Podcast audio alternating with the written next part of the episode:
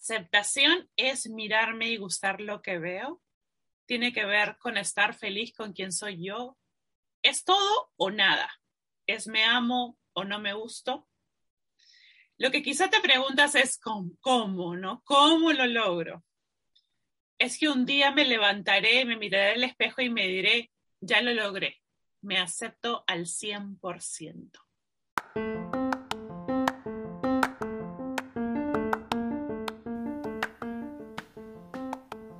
¿El amor propio se practica? Claro que sí. Es como ese músculo que vamos fortaleciendo. Pero en este caso necesita de autocuidado, de aceptarte, tener compasión contigo y sobre todo conocerte. Yo soy tu host, Jimena, The Body Love Coach. Vamos a practicar el amor.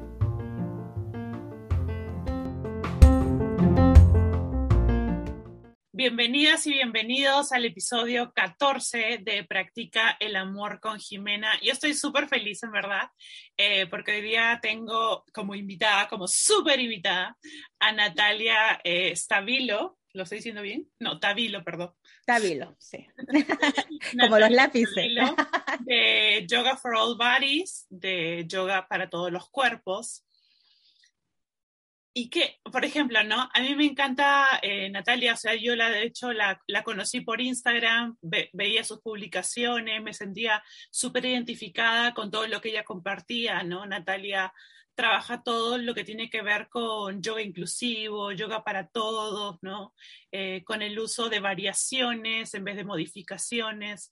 Entonces, en verdad, yo me sentí como súper conectada porque sentía que, que hablábamos de alguna manera el mismo lenguaje.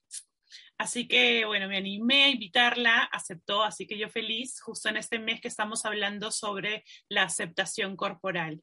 Entonces me gustaba como generar una, una, conversación entre las dos, entre lo que es su camino, ¿no? Cómo llegó a todo lo que ha creado y también em, qué es para nosotras, ¿no? ¿Qué significa para nosotras la aceptación y el yoga como una práctica de aceptación corporal y también con nuestra totalidad, ¿no? Porque no es solo una aceptación con nuestro cuerpo físico, sino con todo nuestro ser. Pero antes les voy a leer un poquito de lo que es Natalia.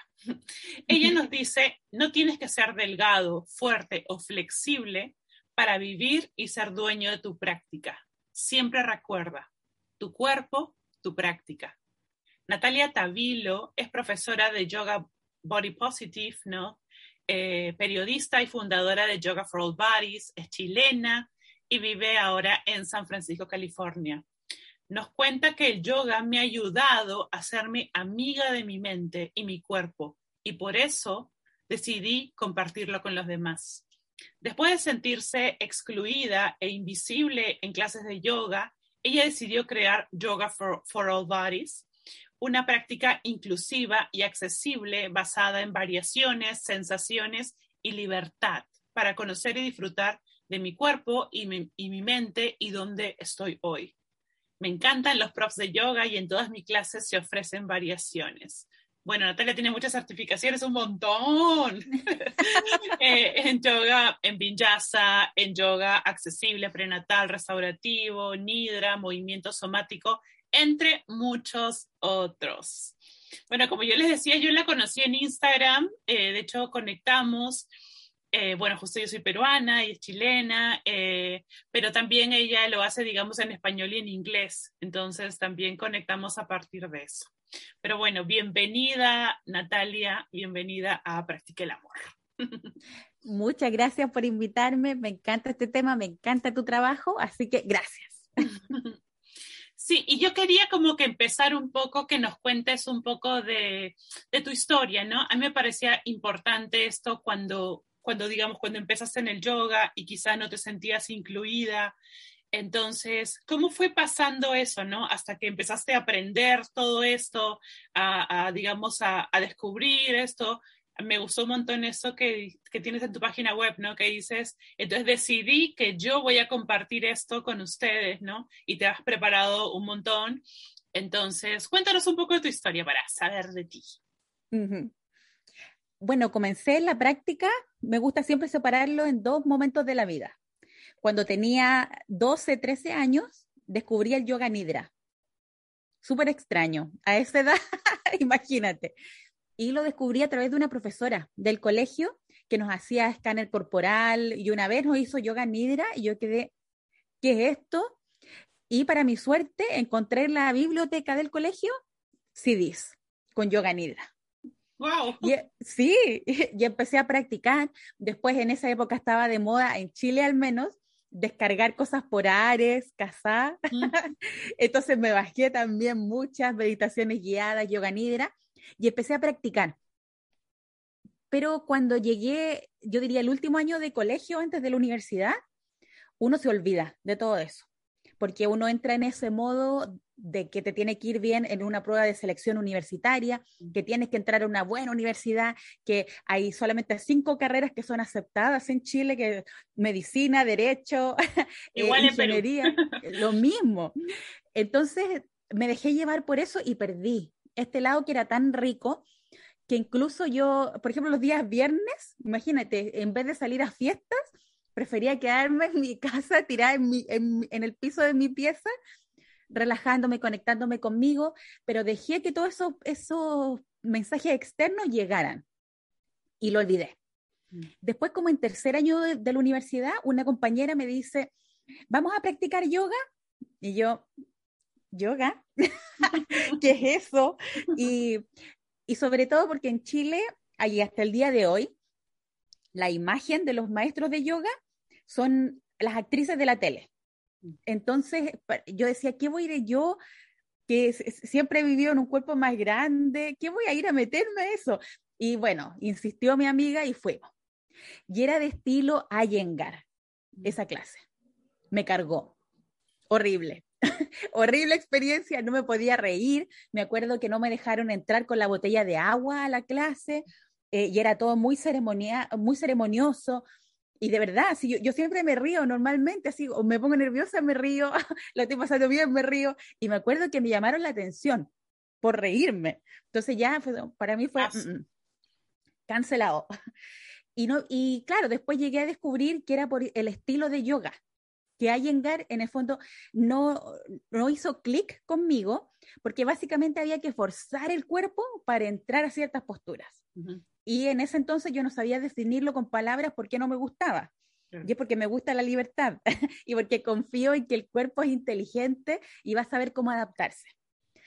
Y después habrán pasado, yo diría, unos ocho años más o menos, y empecé a practicar sola en la casa a través de videos de YouTube.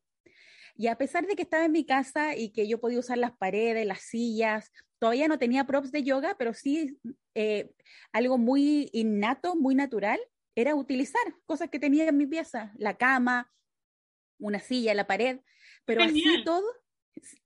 Y una cosa de verdad innata, no sé dónde lo saqué porque las clases que estaba practicando no eran para nada accesibles. Es como lo típico que uno ve cuando uno, uno pone en YouTube clases de yoga y van a salir las, estas celebridades de yoga que no son clases inclusivas, son clases sin props, son clases sin opciones, y eso practicaba yo. Pero como estaba en mi casa, podía poner pausa, podía sentarme, podía ir a tomar agua, después continuar, porque no tenía alguien así mm, dándome órdenes adelante mío. Y después me vine a Estados Unidos siguiendo a mi marido, porque se lo trajeron por trabajo. Y por primera vez me vi en un escenario que tenía que bajar la velocidad. En Chile estaba haciendo, haciendo, haciendo, trabajando, eh, sobreexigiéndome demasiado. Y acá llegué y estaba con mi perrita Trixie Pixie y básicamente esperando que volviera mi marido todos los días. Y no sé cómo, un día terminé en un estudio de yoga presencial. Me acuerdo que empecé a buscar como clases de baile, pero terminé en un estudio de yoga. Y fue tan poderosa esa primera clase, era una clase de yoga restaurativo, y una cosa tan sencilla como y esto habrá sido a los, dos minutos que empezó la clase. Llevé las manos al corazón y me di cuenta que yo no, no había sentido mi propio corazón en tanto tiempo, en tanto tiempo. Y fue como que, chuta, lo sentí y algo pasó en mí me puse a llorar, obviamente, todo, todo. De hecho, cada vez que lo cuento me pongo, me pongo emotiva porque me di cuenta, oye, qué desconectada estaba de mi cuerpo, de algo tan, imagínate lo que te mantiene con vida, básicamente. estaba sumamente desconectada. Y bueno, fue maravillosa esa primera clase eh, y empecé todos los días a, a, ese estudio. Empecé con las prácticas más suaves, yoga restaurativo, yin yoga, después yoga suave, y seguía eh, practicando como estas eh, asanas más intensas en mi casa porque yo veía nuevamente las fotos que, promocionales del estudio, claro. veía a las maestras de yoga que claramente no eran como yo, veía que no había mucho, a pesar de que el estudio tenía muchos props de yoga, no había mucho, mm, si uno se asomaba así en la clase, no había mucho uso real de los props, entonces estaba, mm, ¿qué hago? Y después de, después de ir, yo diría unos dos, tres meses al estudio, agarré el valor y dije, listo, vamos a la clase de viñaza. Y viñaza para todos los niveles, ¿ah? en ningún caso nivel 3 o avanzado, no, viñaza. Y me acuerdo que fui y la, la pose principal era um, crow pose, mm. la pose del cuervo, sí. ¿no? Así hasta, ahora, hasta ahora a mí es como muy difícil. Totalmente. Y básicamente era una profesora que estaba enseñando esa clase y dice, y ahora crow pose. Y como que lo hace adelante sin opciones, sin variaciones. y yo quedé ahí sentada mirando cómo los demás trataban de hacerlo y de hecho diría, éramos como 12 personas en esa clase y yo diría que tres nomás estaban siguiendo a la clase. Los demás fue como, mm, aquí me quedo. Mm. Siento que hay opciones que puedes ofrecer en la espalda, puedes ofrecer en la pared, puedes ofrecer con bloques, pero no existían. Y algo pasó en mí que eh, por mi personalidad igual, yo dije, no, esto no puede ser. No, ¿cómo va a ser? Y sobre todo porque la clase prometía lo que te dicen todos. Todos bienvenidos, ven cómo eres. Mentira. para todos. Claro. Y era, entonces, no, algo pasó, yo dije, no, no puede ser, esto es poderoso, a mí me está cambiando la vida y no puede ser que uno se siente y que la única opción es que te quedes sentado. No, pues no. Y me acuerdo que volví a mi casa y me puse a buscar. ¿Cómo puedo modificar Crow Pose? En ese entonces decía modificar. Ahora digo variaciones. Pero busqué y encontré pero, tantas buenas ideas de Diane Bondi, Amber Carnes, que fue, se me abrió otro mundo. Otro mundo, pero tremendo. Y después hice mis 200 horas, las hice en Viñaza. Uh -huh. Fue un desafío total, porque estaba en un cuerpo más grande. Igual cometí el error de, de creerme lo que mucha gente te dice, que hay que estar más delgado, que tiene que estar en tu mejor condición física. Hice dieta antes de, de meterme a mis 200 horas. ¿Para qué? O sea, ahora miro para atrás y digo, why? ¿Por qué estaba haciendo eso? Y fue un desafío también porque yo vivo con migraña crónica que me genera vértigo. Y así todo, igual fui a, mi, a todo mi entrenamiento y no lo cuento como para ser héroe ni nada, sino que es la realidad. Cuando uno claro. vive con una enfermedad crónica, uno tiene, uno tiene que salir nomás al día, tienes que hacer tus cosas, tienes que bañarte, tienes que hacer todo lo que, lo que una persona normal hace. Y me sirvió muchísimo haber eh, tenido el peor momento de mi enfermedad durante mi entrenamiento, porque era todo la, todos los días crear variaciones y, eh, y, ahí mismo, porque no me daban opciones. Entonces yo tenía que pensar, a ver, ¿cómo hago esto para no tener que mover la cabeza tanto, no marearme? ¿Cómo puedo usar la pared para esto? Entonces fue demasiado rico eh, y autoexploración mis 200 horas. ¡Wow! ¡Qué increíble! Uh -huh. Porque, o sea, lo que se me viene es como, me encanta porque tú eras totalmente consciente de eso, ¿no? entonces de que, de que te exigían, ¿no? De que no te daban variaciones. Eh, o sea, lo veo como que en mi caso no me daba cuenta, ¿no? Para mí era como que, ah, ya esto es lo que es, y como que quizás me exigía a mí, me decía, ay, ¿cómo no puedes hacer esto, no? ¿Cómo no puedes lograr esto? Pero nunca en mi vida se me pasó como que habían como que otras opciones, ¿no? Entonces me parece eh, además que desde tan joven hayas hecho yoga, ¿no? Tienes toda una vida. entonces, entonces, me parece como muy interesante eso, ¿no? O sea, como que eras consciente todo el tiempo de eso y de que no podían ser las cosas así y tú misma fuiste buscando como, em, como el, la, o sea, las variaciones, ¿no? Entonces, en la inclusión de elementos que hasta tu cama, ¿no? Eso me parece como súper interesante. Y lo, yo diría que igual es en gran parte por haber descubierto a otras referentes, otras profesoras que ya estaban haciendo esto, porque la manera en que yo enfrenté mi, dos, mi, mi primeras 200 horas fue ya con, teniendo la información, que había otro mundo que hasta el día de hoy es medio desconocido y es medio nadar contra la corriente, pero que existía. Entonces yo del principio supe, esto es lo que yo quiero enseñar. Entonces fui, fui con un ojo, ojo, oídos, corazón sumamente crítico a esas 200 horas. Y escuché, por supuesto, cosas que hasta el día de hoy yo digo y uso como ejemplo en las masterclass que yo enseño. Por ejemplo, escuché de parte de uno de los instructores, le preguntaron sobre modificaciones durante el embarazo. Y me vas a creer que la respuesta que este personaje dio fue, es que a mí no me importa eso porque mis clases están enfocadas a otro público. Entonces, si alguien embarazado quiere venir a mi clase, bueno, cosa de ello. ¿Qué? claro, cosas así. Entonces, y, y, que todos los demás eran, sí, sí, sí. Y que es una cosa que se perpetúa, tristemente se perpetúa. Lo mismo que dicen, si, si quieren ir a una clase con props, no es mi clase. Entonces, sí, por ejemplo, yo empecé en Ashtanga y en Ashtanga no hay props. Entonces es como, después como que yo decía, no, yo soy Ashtanga, Ashtanga, ¿no? Y ahí cuando me vine a Estados Unidos, encontré un estudio maravilloso que está, bueno, no por acá, no, en Redstone. Y, y, claro, y encontré también yoga restaurativo, ¿no? Encontré vinyasa, pero desde otra manera, porque encontré profesores, la verdad que acá en Estados Unidos, muy bacanes, ¿no? Como que amorosos también, ¿no? Entonces, creo que desde ahí empecé otra conexión. Pero sí me hace acordar a India, ¿no? En India los profesores eran no, es como, yo estoy haciendo el gesto y la gente escucha en el podcast, perdón. Entonces, es como que, claro, había un profesor, me acuerdo que me, me jaló adelante para hacer una postura y mi brazo no llegó y me lo jaló para que ingresara. Y todos los compañeros me dijeron, ¿estás bien? Porque él me jaló el brazo, o sea, como bien fuerte y me quedó doliendo horrible. Entonces es como, había mucha severidad, ¿no? Sí.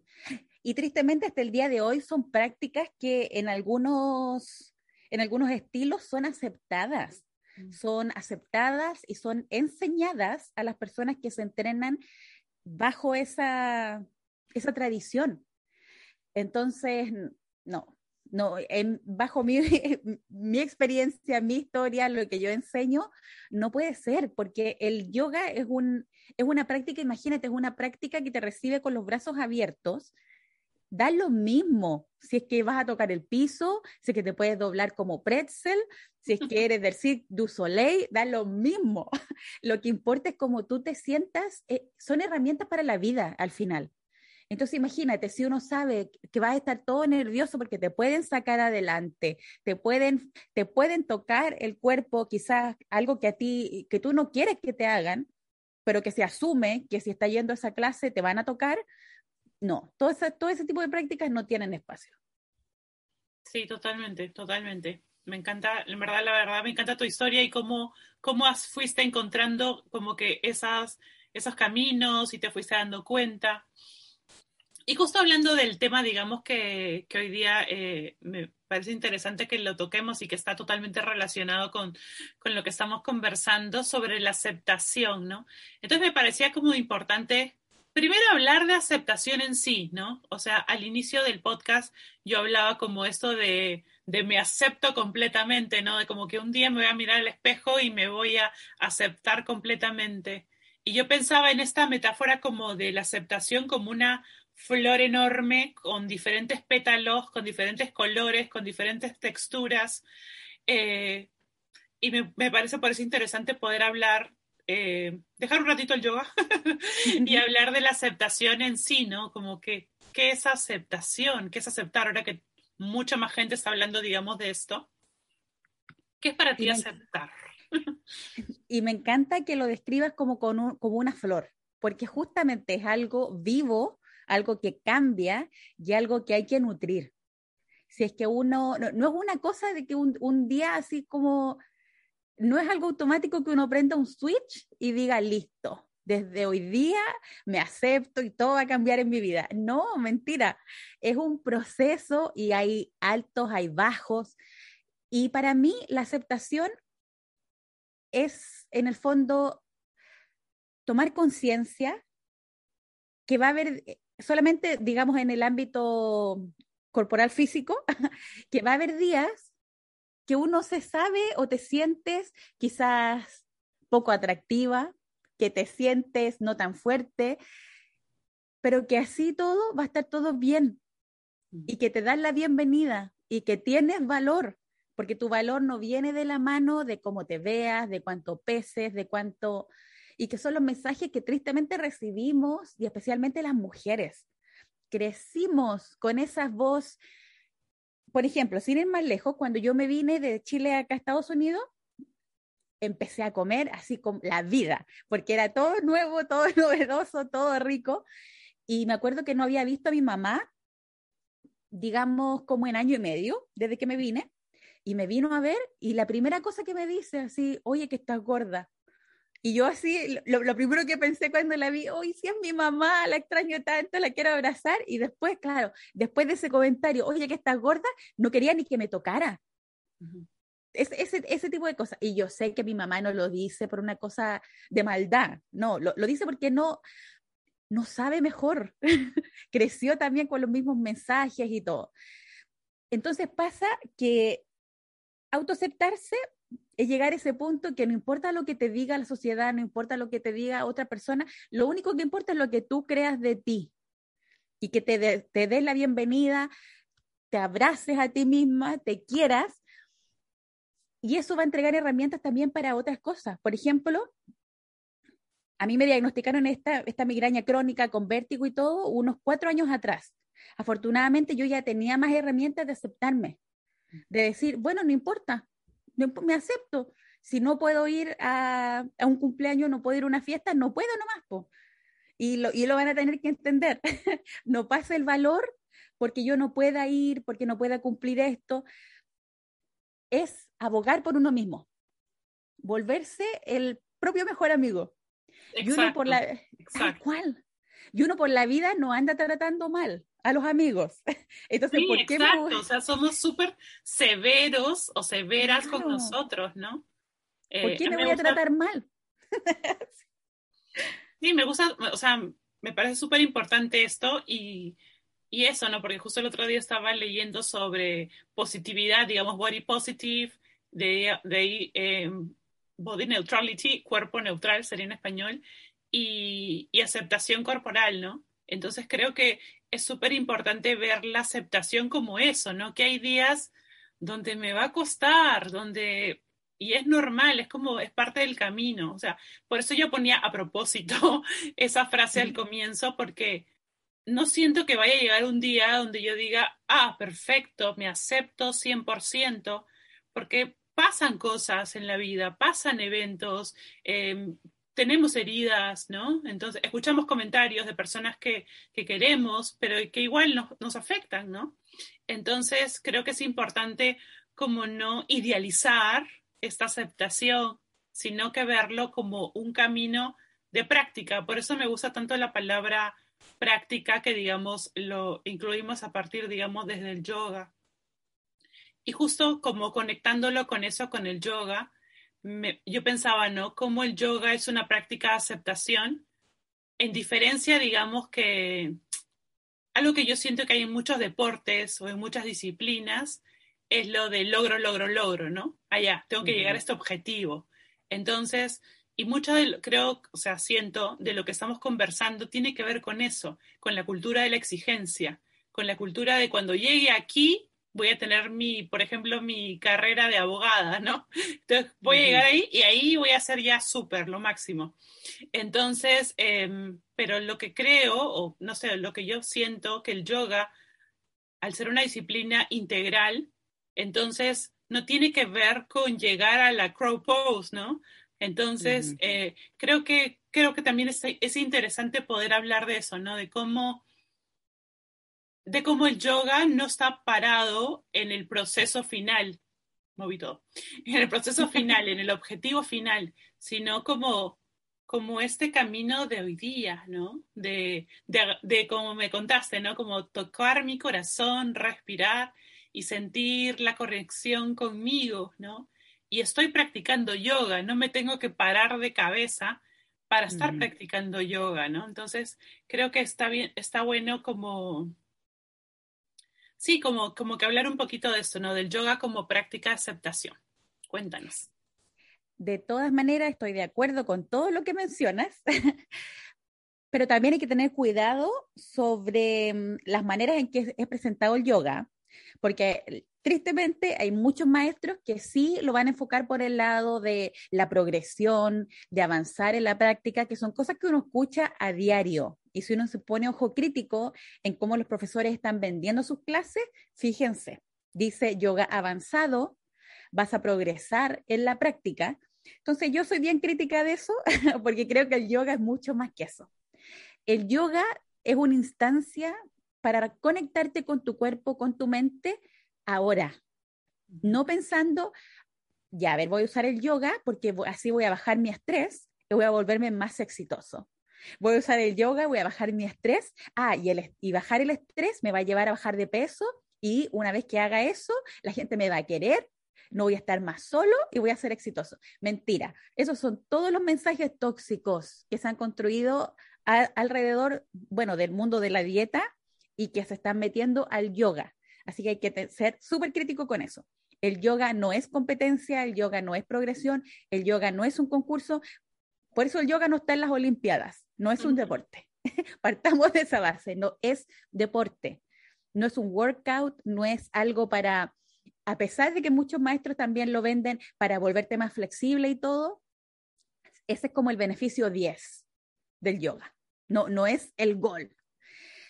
Y a mí, en lo personal, me ha ayudado sabiendo, con esta mentalidad de que puedo practicar estando sentada, puedo practicar estando acostada, puedo estar parada, puedo un día sudar, puedo otro día no sudar y dar lo mismo, es yoga.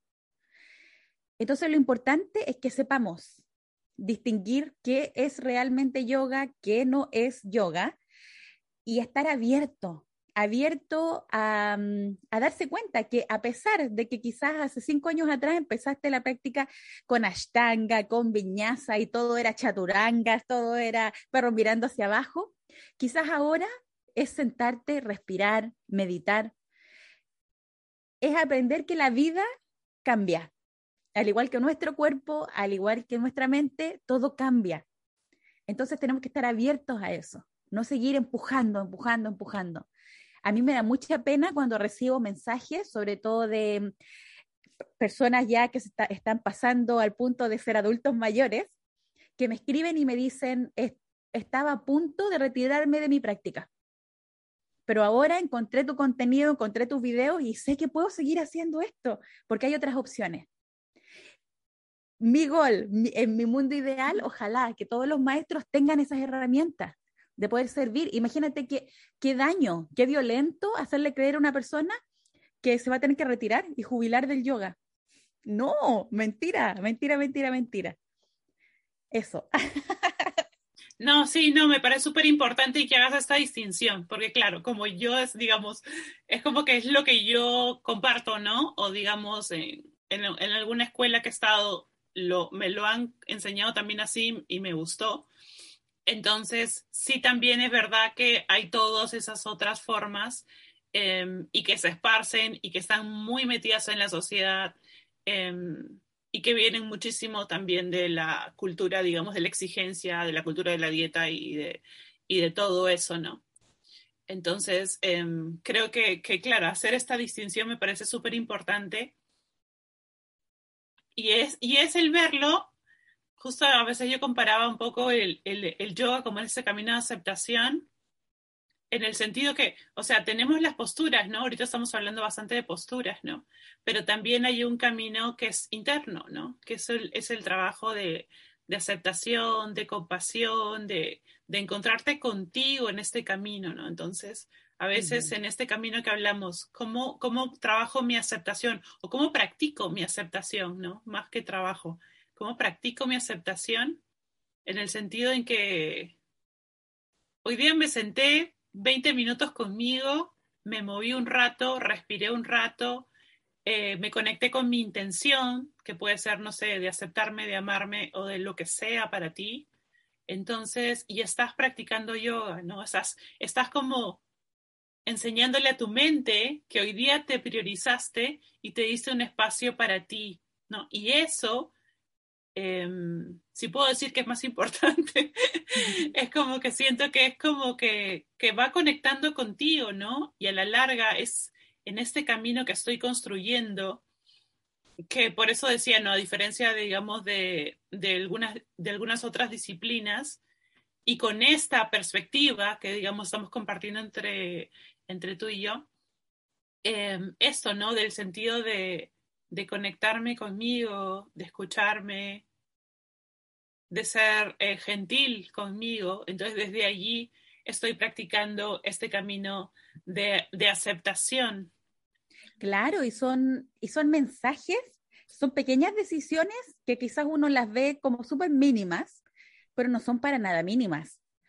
Porque una, imagínate, un día tú te levantas y tienes la opción de salir a correr 10 kilómetros, levantar todo el peso que puedas, o puedes decidir quedarte en una meditación sentada o quizás hacer un yoga suave. Y eso te, eh, a, a, nivel cerebral, a nivel emocional, a nivel del corazón, está mandando un mensaje. Después tú vas a poder poner límites en tu vida diaria, en tu trabajo, porque no tienes por qué hacer lo que te está mandando a hacer la sociedad. ¿Por qué voy a hacer esto si no quiero? si se siente mal. Entonces yo sí lo veo también el yoga. El yoga nos enseña cosas en el mat que sin duda se van a trasladar a tu vida. Y esas cosas pueden ser buenas o pueden ser malas. Por eso hay que nuevamente ser bien crítico. No, me encanta, me encanta. Yo creo que a veces, a veces peco de idealista. pero, pero sí está, por eso me parece súper importante esto que, esto que traes y que, y que nos lleva, digamos, a, poder también, eh, hablando de la conciencia, ¿no? Como observar, bueno, este mensaje no me gusta, ¿no? No va conmigo eh, y desde ahí no me hace bien, ¿no? Entonces, creo que eso es súper importante. Y justo hablando de estos mensajes, eh, cuéntanos esto, por ejemplo, eh, bueno, tú has creado Yoga for All Bodies, en español sería Yoga para todos los cuerpos. Hablemos un poquito de eso, ¿no? De, de lo que es eso, ¿no? Hemos estado conversando un poco, digamos, de costado, eh, pero sí me gustaría que me contaras eh, en qué se basa o, o, para las personas también que lo están escuchando, quizás que han estado escuchando otras formas de yoga que te dicen principiantes, te dicen yoga para todos los cuerpos, ¿no? Y al final, en verdad, este, bueno, usen los props que están ahí, los que necesiten. Entonces, si justo tú, yo he visto, bueno, siempre te sigo.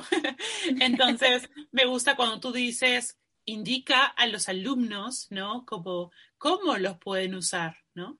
Entonces, hablemos claro. un poquito de eso. Esta es una de mis pasiones, más pasiones de la vida.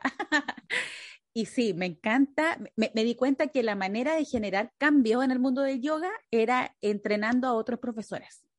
Porque son ellos los que están recibiendo todos los días a personas que quizás alguien les, recom les recomendó que practicaran yoga o ellos mismos o la vida los llevó a terminar en un estudio de yoga. Y no quiero que les pasen las mismas cosas que me pasaban a mí, de sentirme no bienvenida, de sentirme mmm, así como que un cuerpo más en una clase, no, no puede ser. El yoga es poderoso, el yoga sirve a todas las personas y por eso tenemos que tener las herramientas para servir mentes y cuerpos diversos. Cuando empecé con Yoga for All Bodies, en mi mente era solamente para personas en cuerpos más grandes, personas gordas como yo. Pero me di cuenta que empecé a enseñar y toda la semana me llegaba gente muy diversa.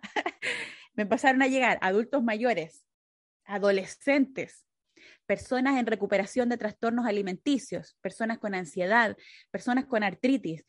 Entonces empecé a indagar qué, estaba, qué estaba haciendo yo diferente que estaba atrayendo a estas personas, que claramente no eran el grupo objetivo cuando yo dije, listo, Yoga for All Bodies es para cuerpos grandes. Y me di cuenta que era la manera en que yo enseño, que es con full libertad y que de verdad todos son iguales. Y es una manera de enseñar media complicada. De hecho, al principio, cuando empecé, la gente me miraba así con cara rara, ¿qué está diciendo? Porque, porque por cada postura yo ofrezco alrededor de tres a cinco opciones. Entonces a mí no me, no me interesa básicamente al principio de la clase preguntar, a ver, ya, para ti te voy a ofrecer esto, esto. No, yo dejo que tú decidas porque es tu práctica, tu cuerpo tu práctica. Entonces enseño ofreciendo las opciones porque yo no tengo la información completa de la persona que está en mi clase.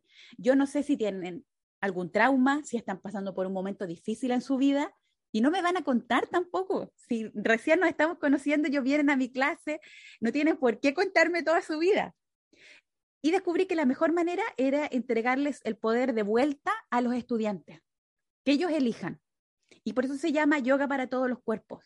Y por eso también tengo todo el entrenamiento que tengo, porque estoy, mi misión sé que es entregar opciones para todas las personas. Y para eso tengo que estar preparada. No puedo estar inventando o asumiendo cosas. Entonces, por eso me gusta estudiar, me gusta aprender para poder servir a todas las personas. Eso es básicamente Yoga for All Bodies. Me encanta, me encanta, porque, o sea, creo que también porque me gusta, o sea, me gusta, digamos, lo que haces y esto, me encantó esto de, de que la persona pueda decidir, ¿no? Porque sí, a veces había esta, digamos, esto de, ya, tú puedes hacer con esto, ¿no? Pero a, a, veces, digamos, por ciertos prejuicios, ¿no? La gente puede decir, a Jimena como es grande, a mí también me han dicho, ¿no? Como si quieres tú puedes usar esto, ¿no? Entonces ya una persona que quizás es más delgada que yo, entonces le, no le dicen. Entonces me gusta eso que tú estás planteando o, o que nos cuentas de, de, darles todas las opciones y que la persona vaya eligiendo en, en este propio camino, ¿no? Claro, y también hay otras, otras maneras de, eh, otras técnicas, diría yo, que utilizo en mis clases para normalizar cosas que en el yoga tradicionalmente son vistas como menos yoga o hacer trampa.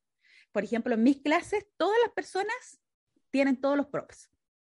Entonces, no, no, hay, no hay eso, no es que yo no los necesito, no, todos tienen los props y tú decides si los quieres usar o no, pero ya marca un precedente.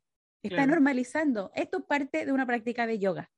Me pasó muchísimas veces cuando iba a los estudios de yoga, el, la caminata de la vergüenza, le llamo yo. cuando el profesor desde adelante agarra un bloque y camina toda la fila. Y, y uno, uno lo ve en cámara lenta. Hoy viene para acá. Hoy me va a pasar el bloque. Y lo terrible es que te pasan el bloque y no te dicen cómo usarlo. Así que tirón de orejas ahí para los profesores que hacen eso. y justo hoy, digamos, la hora volado, pero entonces em, me parece importante, por ejemplo, a veces, a veces siempre me gusta pensar en como que en alguien que nunca ha hecho yoga, ¿no? O en alguien que está en este camino de aceptación y dice, pero ¿cómo empiezo, no? ¿Cómo hago?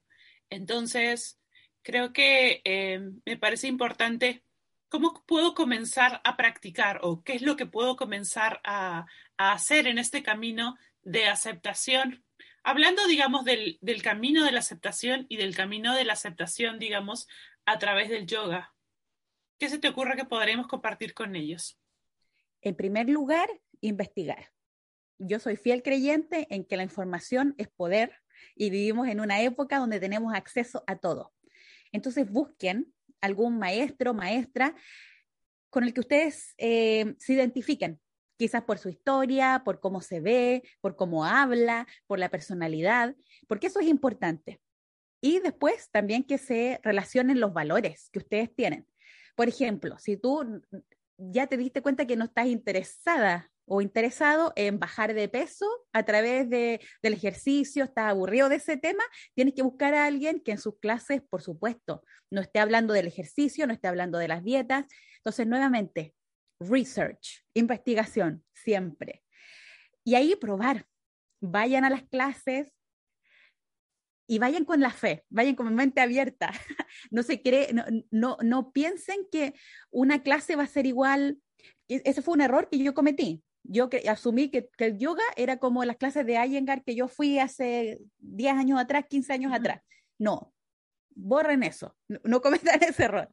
Vayan con una mente abierta y si, y si notan que no, esta no es la persona para mí, busquen a otro maestro porque van a encontrar a alguien con el que se van a identificar y que se van a dar cuenta que la práctica no es tampoco en el fondo a cargo del maestro, es su práctica. Entonces, busquen a alguien que les dé también espacio para la exploración y para que ustedes decidan por sí mismos. Vivimos en un mundo que nos nuevamente nos dicen, tienes que hacer esto, tienes que hacer esto, tienes que salir de la casa a tal hora, volver a tal hora. No, ¿para qué una tarea más en la vida. Así que investiguen. Me encanta, me encanta eso, me encanta eso. Sí, investigar, encontrar el profesor que conecte contigo, ¿no? Y saber que es un camino que vas creando a través de tú poder tomar el control de eso, ¿no? Tú poder, digamos, eh, ir manejando, ir encontrando, ir escuchándote también. Y creo que también esto, ¿no? De, de que es una práctica, o sea, tu camino de aceptación es lo que voy a hacer y voy a ir haciendo cada día conmigo, ¿no? Escuchándome. Y por eso también es súper importante esto que también ha salido en la conversación del yoga dentro del mat, pero también el yoga fuera del mat. Lo que paso, digamos, a la hora de mirarme la práctica y mirarme a mí mismo y no compararme con el otro, entonces también, ¿no? Eso llevarlo a la vida, ¿no? Al mirar también mi propio proceso sin estar comparando mi proceso con los demás.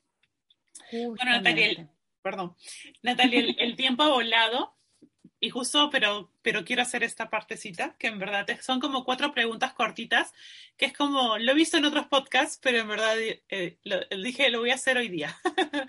son como, como preguntas cortitas como para que tú respondas con una palabra una frase, lo que entonces, eh, la pregunta uno es, si la gente tendría que ver un concepto que se quede en ellos, ¿cuál sería?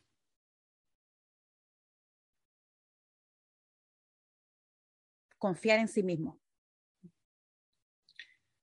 Una frase que te molesta que se siga repitiendo en el yoga. Si no puedes hacer esto porque eres inflexible, no tienes fuerza, o eres viejo o gordo, puedes hacer esto, ofrecer las modificaciones de manera despectiva. Yo también me sumo, me sumo. Mi cuerpo es para mí. Mi mejor amigo. Quiero ser recordada por por cambiar las cosas en el yoga. Sí. y lo estás haciendo, Natalia, lo estás haciendo totalmente. La verdad que he disfrutado muchísimo esta conversa, he aprendido también. De hecho, como ya te he dicho, ¿no? Eh, siempre me gusta seguir lo que haces, seguir tu trabajo. Creo que estás creando un precedente y estamos difundiendo y también me gusta porque también ahora en Latinoamérica, ¿no? Siento que a veces estás, eh, empiezan estos movimientos grandes, digamos, en, en otros lados y me gusta también que podamos también seguir esparciéndolo para, para todos lados, ¿no? Para el mundo entero. Creo que eso de todas maneras. Sobre todo si uno, yo siempre digo, si uno tiene el privilegio y el honor, la oportunidad de aprender cosas afuera, hay que traerlas de vuelta y compartirlas sobre todo en la lengua materna. Sí, sí, sí. Sí, sí, sí, totalmente. Algo que quisieras decir, estás promocionando algo. De hecho, en la descripción voy a poner eh, todas tus redes, ¿no? Eh, la información tuya para que se contacten contigo vía Instagram, YouTube y todo. Pero algo que quisieras contar que estás promocionando, alguna de tus masterclass o algo. Siempre estoy haciendo algo. Ah. Así que los invito a que revisen mi sitio web yogaforallbodies.com si es que quieren practicar conmigo. Ahí van a encontrar toda la información para mi canal de YouTube. Tengo clases gratuitas en inglés, en español, para que empiecen a familiarizarse con esto del yoga y que crean en sí mismos. Así que encuentren ahí toda la información y mm, estoy súper activa también en Instagram. Así que pasen a, a decirme un hola. Me encanta, muchísimas gracias, muchísimas gracias. Y para todos, bueno, ya nos veremos en el próximo episodio de Práctica el Amor con Jimena, que estamos haciendo en este mes, sobre todo, aceptación corporal. Un besito y nos vemos la próxima. Chao, chao. Chao, chao.